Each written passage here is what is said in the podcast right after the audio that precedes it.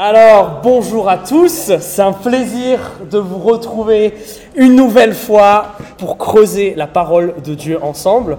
Et aujourd'hui, c'est avec un peu de tristesse que euh, je vous dis qu'on finit notre série sur les actes, sur ce livre des actes des apôtres qui s'appelle De la parole aux actes. Voilà tout ce qu'on a vu jusqu'à présent. Il manque encore un dernier élément euh, qu'on va voir aujourd'hui. Alors, vous vous rappelez que jusqu'à présent, on a vécu, on a vu les débuts de l'Église, chose importante pour nous qui sommes une Église qui démarre. On a vu à quoi ça ressemble une Église, on a vu qui est le Jésus qui prêche cette Église, et on a aussi vu qui est ce Saint-Esprit qui la dirige.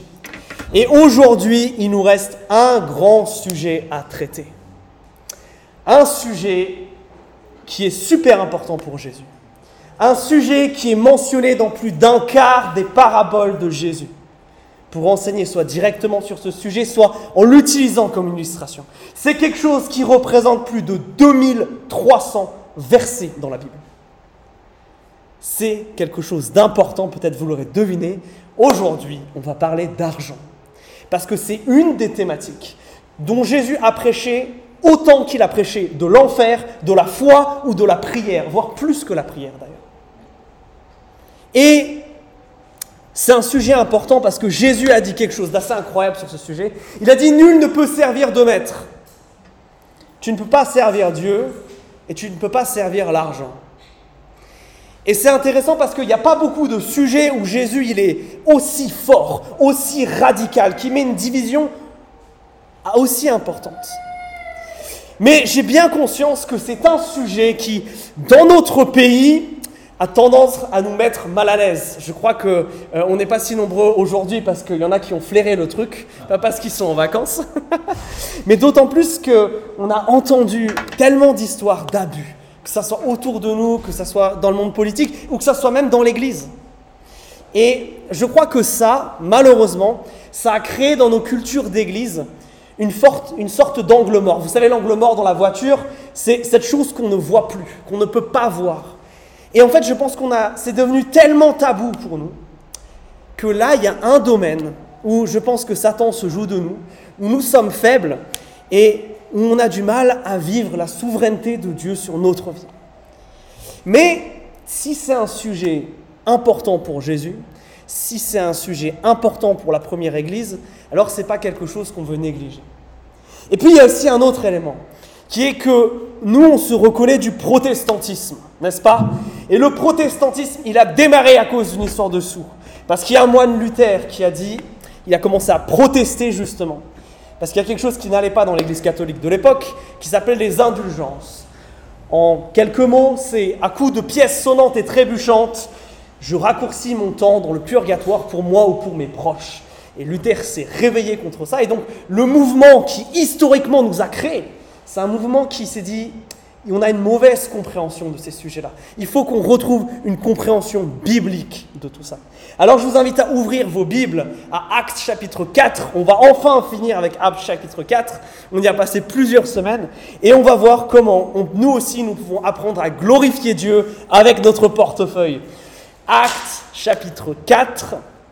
Et je vais commencer à lire à partir du verset 32 la multitude de ceux qui étaient devenus croyants était un seul cœur et une seule âme. Personne ne disait que ces biens lui appartenaient en propre, mais tout était commun entre eux. Avec une grande puissance, les apôtres rendaient témoignage de la résurrection du Seigneur Jésus, et une grande grâce était sur eux tous. Parmi eux, en effet, personne n'était dans le dénuement car tous ceux qui possédaient des champs ou des maisons les vendaient, apportaient le prix de ce qu'ils avaient vendu et le déposaient aux pieds des apôtres. Et l'ont distribué à chacun selon ses besoins. Je m'arrête là. C'est déjà la deuxième fois dans le livre des actes qu'on nous parle d'argent. Je ne sais pas si vous vous rappelez, en acte 2 déjà, quand on décrivait la première église, il y avait cette idée-là, là, de mettre ce qu'on avait en commun, de vendre une partie de ses biens. C'est une idée qui revient. Pourquoi elle est si importante? Pourquoi l'auteur du livre des actes nous rabâche les oreilles avec ça? Eh bien, pour deux raisons. La première, c'est que faut bien vous rendre compte qu'on est à ce moment-là dans un contexte de crise. Rappelez-vous, Israël à cette époque-là, c'est pas un pays indépendant. C'est un pays qui est sous la domination de l'Empire romain, qui est écrasé sous les taxes. C'est un temps qui est compliqué. Mais plus que ça, une église, c'est des gens qui sont extrêmement différents. Parce que ce qui les réunit, ce n'est pas une ethnie, ce qui les, les réunit, ce n'est pas une opinion politique, ce qui les réunit, ce n'est pas une condition économique ou sociale. Ce qui les réunit, c'est qu'ils aiment Jésus. Et du coup, ça fait qu'il y a des gens extrêmement différents qui sont ensemble. On a des gens comme le paralytique dont on a parlé ces dernières semaines. Vous vous rappelez? Cet homme qui toute sa vie a fait la manche. Cet homme qui est un vrai pauvre. Qui avec des gens comme Nicodème. Vous vous rappelez de Nicodème? À qui Jésus a expliqué ce que ça voulait dire naître de nouveau. Des gens qui sont plus riches. Alors quand on a de telles différences, c'est sûr que c'est un contexte, c'est quelque chose qui vient. Mais à la lecture de ce qu'on vient de lire là, les amis, quel est le mot qui ressort? Si on devait résumer ce qu'on vient de lire là, personne n'est dans le dénuement. S'ils avaient des champs ou des maisons, ils les vendaient. Tout ça là, le mot qui ressort de ça, c'est le mot générosité.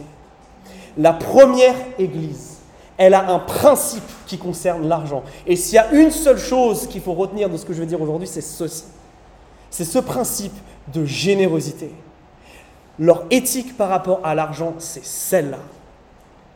Et elle est assez radicale, c'est ce qu'on peut dire quand on voit ce qui est marqué là. Et j'aimerais qu'on commence par expliquer pourquoi ils sont généreux. Qu'est-ce qui motive cette générosité-là? Qu'est-ce qui devrait nous motiver, nous aussi, à avoir ce même genre de générosité? La première chose, il y a deux choses, il y a deux raisons, deux principe de pilier, on pourrait dire ça, qui motive la générosité des chrétiens. Le premier, c'est celui-ci. C'est que les premiers chrétiens et la première église, ils ont cette conscience par rapport à l'argent. Je ne suis que gestionnaire. C'est Dieu qui est le propriétaire. Je ne suis que gestionnaire. C'est Dieu qui est le propriétaire. Qu'est-ce que ça veut dire ça? Les chrétiens de cette époque, ils ont conscience de quelque chose. C'est que ce qu'ils ont, ils n'ont pas fait grand-chose pour le mériter. Ils n'ont pas choisi de naître dans la famille dans laquelle ils sont nés. Ils n'ont pas choisi d'être dans le pays dans lequel ils sont. Et tout ça, c'est quelque chose qui est plus une grâce de Dieu qu'un accomplissement personnel. Nous sommes bien heureux, nous tous, ce matin, d'être en France et pas en Ukraine, n'est-ce pas? Mais ce n'est pas quelque chose pour lequel vous et moi avons travaillé d'arrache-pied. C'est une grâce de Dieu. Et dans la même idée, les chrétiens ont cette idée que tout ça, ça me vient de Dieu. Et tout ça, ça ne m'est donné que pour un temps, parce que mon temps sur cette terre, il est extrêmement petit comparé à l'éternité. C'est ce que j'ai là, c'est entre guillemets l'argent de poche, jusqu'à ce grand temps qui est l'éternité, où là je serai dans la présence de Dieu. Et du coup, si je ne suis que gestionnaire et pas propriétaire, ça change des choses. Parce que ça veut dire que la manière dont j'utilise mes ressources, dont j'utilise mon argent, elle ne, dépend, elle ne dépend pas premièrement de mes envies, pas premièrement de mes désirs, mais de ceux du propriétaire, mais de ceux de Dieu. Réfléchissez un instant. Je ne sais pas dans quel type de logement vous vivez, mais il y a une grande différence si vous êtes locataire et si vous êtes propriétaire. Si vous êtes propriétaire de votre maison ou de votre appartement, vous pouvez faire énormément de choses. Vous avez une grande liberté d'action. Par contre, si vous n'êtes que locataire, là, c'est plus compliqué. Il y a déjà un loyer à payer chaque mois. Et puis, dès que vous voulez faire un changement majeur dans les lieux, il faut en informer le propriétaire. Et il faut être sûr que ce que vous voulez faire, c'est en accord avec la vision que le propriétaire a pour ce lieu-là. Mais avec notre argent, ça devrait être la même chose. Si nous ne sommes que gestionnaires de ce que Dieu nous a confié, alors la manière dont nous l'utilisons, elle devrait être orientée par ce que lui veut parce que lui désire, parce que lui considère comme ses priorités. Et ce qui est intéressant, c'est que c'est quelque chose qui d'habitude on n'a pas trop de mal à comprendre dans plein d'autres domaines. Mais dans celui-là, on a un peu de mal. Par exemple, la semaine dernière, on a parlé de la prière, n'est-ce pas? Vous vous rappelez ce qu'on a dit sur la prière de la première église? Pourquoi est-ce qu'ils priaient? Est-ce qu'ils priaient pour leurs envies? Est-ce qu'ils priaient pour leurs besoins? Non. Leur première chose, la première chose pour laquelle ils priaient, c'était quoi? Avoir le courage d'annoncer l'évangile, avoir le courage d'obéir à Dieu. Il priait parce que moi je veux, Seigneur, mais ce que toi tu veux. Mais ça, ça ne nous avait pas choqué. Ça, pour nous, c'était assez normal. Mais ce que j'aimerais vous dire aujourd'hui, c'est qu'il en est de même pour notre argent. La manière dont nous utilisons notre argent, elle doit parler de qui est le propriétaire. Elle doit parler de Dieu.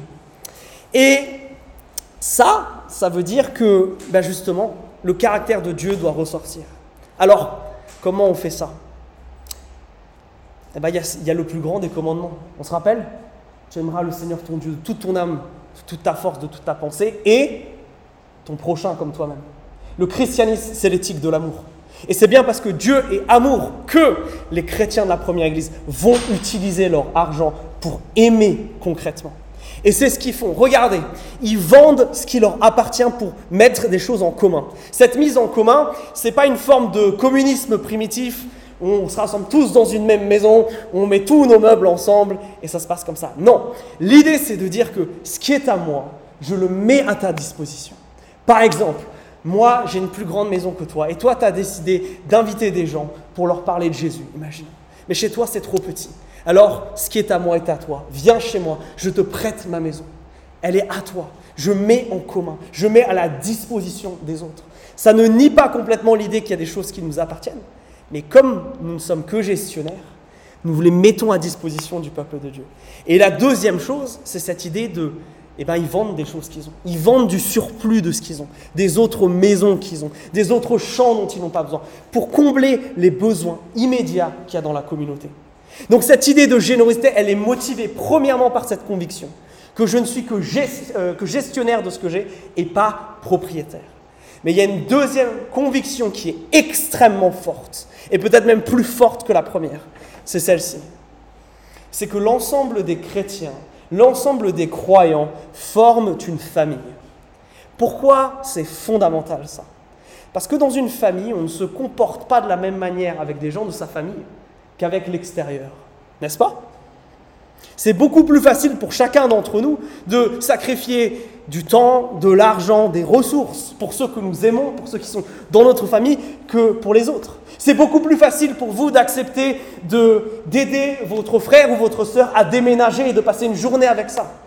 Par contre, c'est un petit peu compliqué de s'arrêter sur son trajet, prendre un autostoppeur et faire un, détour de 10 minutes. C'est plus compliqué. C'est plus facile pour vous de, et c'est normal, et pour moi aussi, de mettre un peu plus d'argent dans le cadeau pour ses enfants que pour celui d'un ami lointain. Pourquoi ça? Parce qu'une famille, ça crée des obligations. Et les chrétiens croient que nous sommes une seule famille.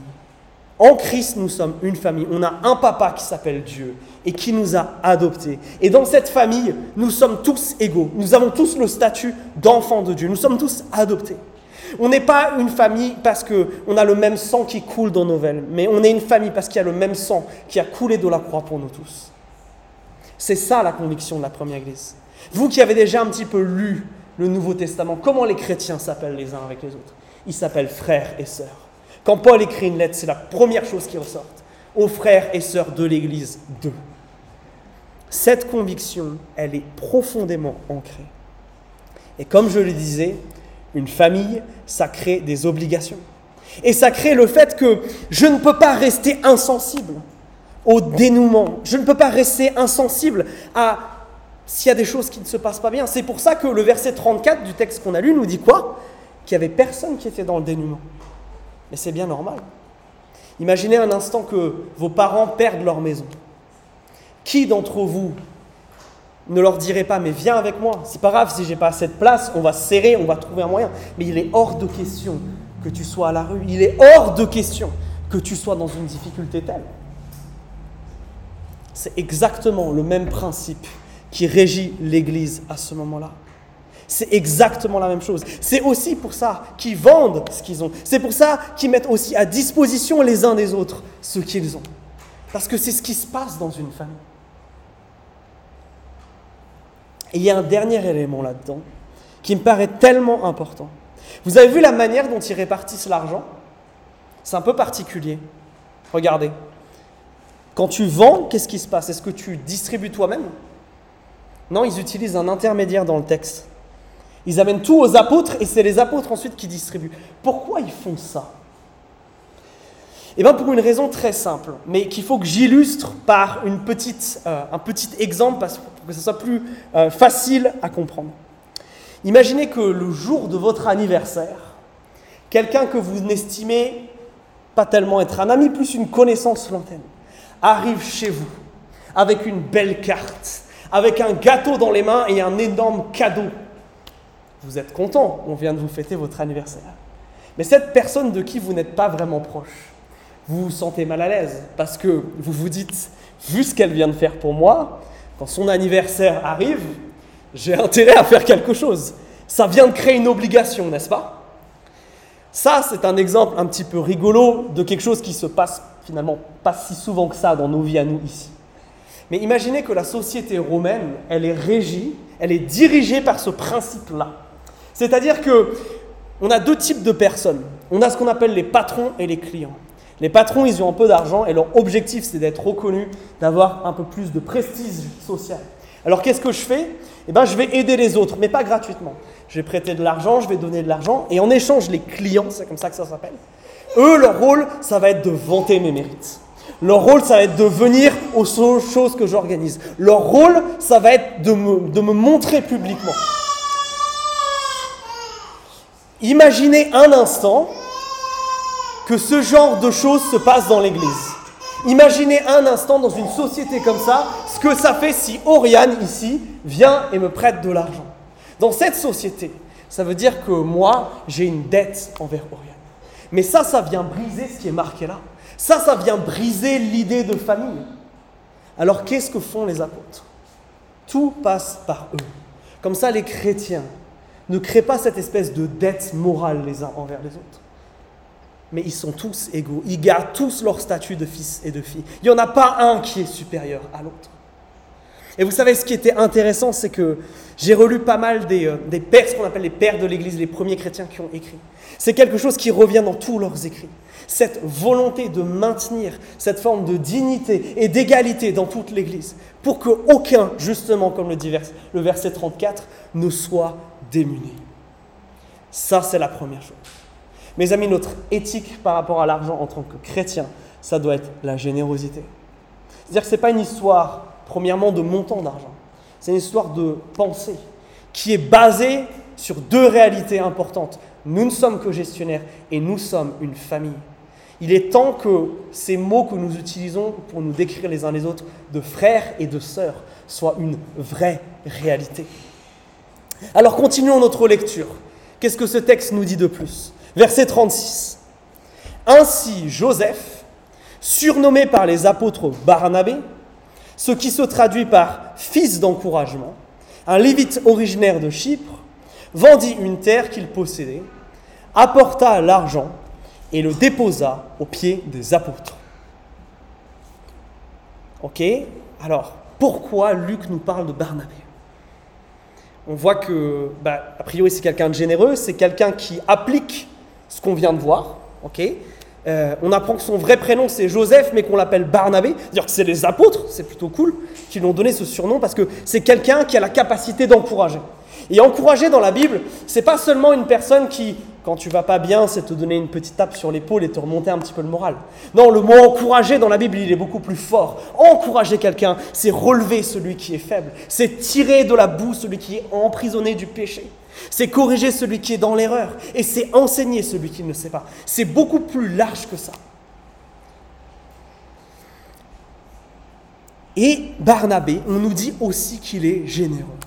Pourquoi Luc nous raconte ça? Je crois que Luc ici prend le temps de nous parler de Barnabé pour nous montrer que c'est un chrétien qui est mature et que la générosité, c'est un signe de maturité. Vous serez d'accord avec moi que ce qui est décrit de lui comme étant un homme encourageant, et vu ce que ça veut dire l'encouragement, on voit là quelqu'un qui est mature, quelqu'un qui a compris ce que ça voulait dire d'aimer son prochain, d'aimer l'Église. C'est quelqu'un qui a compris ces choses-là. Mais c'est quelqu'un qui ne le traduit pas seulement avec son temps et ses paroles, mais qui le traduit aussi avec son argent. C'est quelqu'un de tellement important parce que Barnabé, il va être fidèle dans des petites choses là. Mais un peu plus tard dans Actes, Dieu va appeler cet immigré à devenir un des évangélistes les plus importants de l'histoire de la chrétienté. Un homme qui va mettre le pied à l'étrier à Paul et l'envoyer en mission. Cet homme-là était fidèle dans des petites choses et Dieu l'a envoyé à faire des grandes. Alors quand Luc prend le temps de nous donner ces détails et de nous raconter qui est Barnabé. C'est simplement pour cette raison, pour nous montrer un modèle de maturité, un modèle à suivre. Pourquoi je dis que Luc prend le temps de nous montrer ça?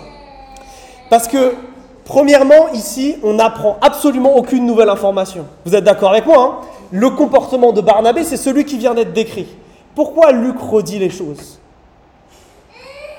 C'est particulièrement important, surtout quand on considère à quoi ça ressemble une lettre du Nouveau Testament. Regardez, ça c'est une page de l'épître aux Corinthiens. Tout est écrit en majuscule, tout est serré, il n'y a pas d'espace entre les mots, parce que le papier et l'encre, ça coûte extrêmement cher. Donc si notre ami Luc s'amuse à nous redire un truc qui vient de nous dire deux versets avant, c'est pas pour rien. Il veut insister sur quelque chose.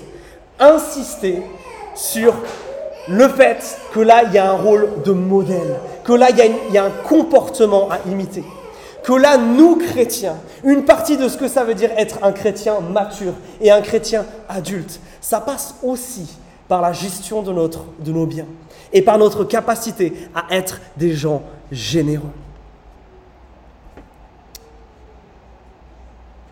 Mais c'est pas tout. Parce que maintenant, il va se passer quelque chose.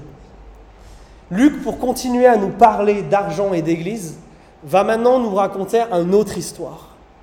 On avait un bel exemple avec Barnabé. Maintenant, on va avoir un mauvais exemple. Et un mauvais exemple qui est tellement important. Parce qu'il met le doigt sur quelque chose d'important par la générosité. Continuons à lire.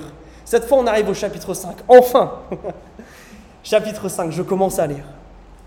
Or, un dénommé Ananias, avec Saphira sa femme, vendit aussi une propriété. Avec le consentement de sa femme, il détourna une partie du prix. Puis il apporta le reste et le déposa aux pieds des apôtres. Pierre lui dit, Ananias, pourquoi le Satan a-t-il rempli ton cœur? Que tu mentes à l'Esprit Saint en détournant une partie du prix du champ. Lorsque celui-ci était encore à toi, ne pouvais-tu pas le garder? Et même quand il a été vendu, son prix ne restait-il pas sous ton autorité? Comment as-tu pu envisager pareille action? Ce n'est pas aux humains que tu as menti, mais à Dieu. Quand Ananias entendit cela, il tomba, il expira. Une grande crainte saisit tous ceux qui l'apprirent. Les jeunes gens se levèrent, l'enveloppèrent, l'emportèrent et l'ensevelirent. C'est une histoire qui est dure. On nous dit au verset 5 qu'une grande crainte s'est emparée des gens. Oui, nous, quand on lit un récit comme ça, on a peur aussi. Alors, quel a été le problème ici? Parce que pour comprendre le message de ce texte et comment ça s'articule avec ce qu'on vient de voir, il faut bien comprendre quel est le problème. Est-ce que le premier problème de Ananias et Saphira, c'est ce qu'ils ont donné? Non. Qu'est-ce que dit Pierre? Verset 4. Ils ont menti au Saint-Esprit. Le problème que veut traiter la pierre, ce qui est tellement grave pour Dieu qu'il tue Ananias sur le champ, c'est qu'il a menti. Alors quel est le rapport avec tout ça? Eh bien le rapport, on le voit dans les questions de Pierre. Regardez la première question qu'il lui donne au verset 3. Pourquoi le Satan a-t-il rempli ton cœur? Et sa dernière question, comment as-tu pu envisager pareilles actions? Ou comment, dans une autre version, as-tu pu décider en toi-même de commettre une telle action? Pierre est en train de nous dire, le problème là du mensonge, il découle de quelque chose d'autre. Il découle du cœur. Il y a un problème là à l'intérieur. Et pourquoi Pierre dit ça? Parce que Pierre veut nous montrer que, avant tout, la générosité, c'est pas une histoire de don. C'est pas une histoire de disposition extérieure et d'action des mains.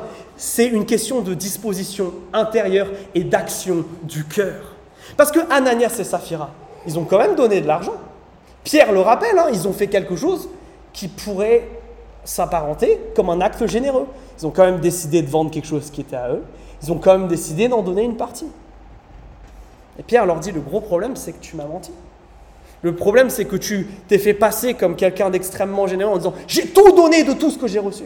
Au lieu d'être honnête et de me dire ben, Ok, j'avais gardé une partie pour moi et voilà. C'est ce que Pierre lui dit avec ces deux questions-là. Quand il lui demande Mais, mais tu n'étais pas obligé de le vendre. Et quand il lui dit Mais même une fois que tu l'as vendu, tu faisais ce que tu voulais de l'argent. Ça nous rappelle d'ailleurs que la générosité, vous voyez, ce n'est pas quelque chose qui est forcé. C'est quelque chose qui parle de la liberté du cœur d'abord. Alors, où est-ce que je veux aller avec tout ça? C'est que l'argent, c'est un catalyseur. C'est quelque chose qui permet à nos cœurs de faire des choses. Et nos cœurs qui ont bien tendance à faire le mal, l'argent, c'est une source de péché pour eux.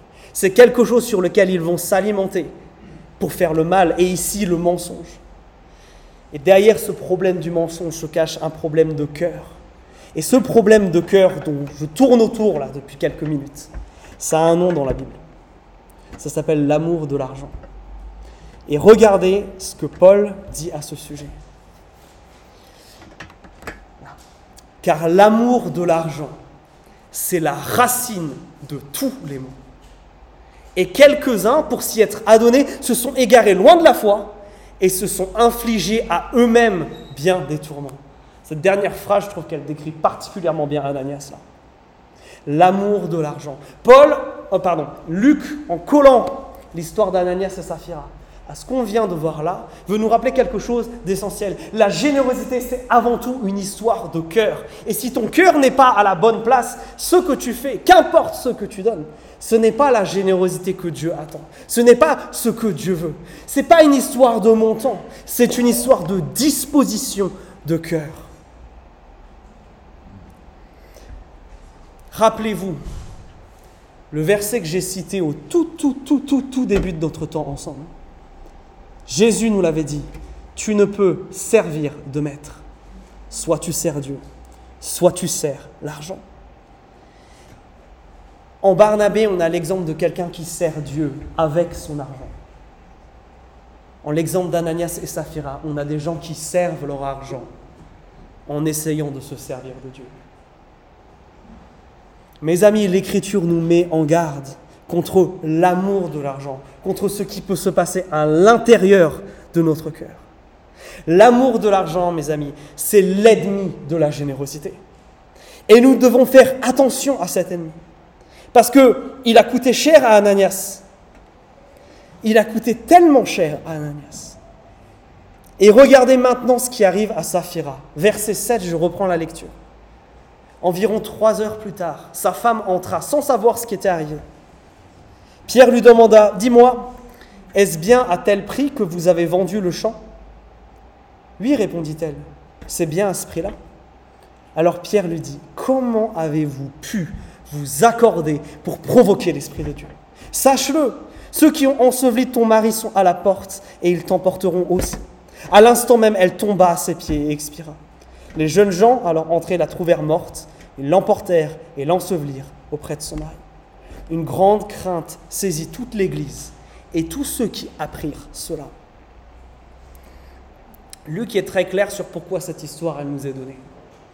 Pour nous servir d'un vrai avertissement sur le danger de l'amour de l'argent, le danger d'aimer ça plus que nous aimons Dieu.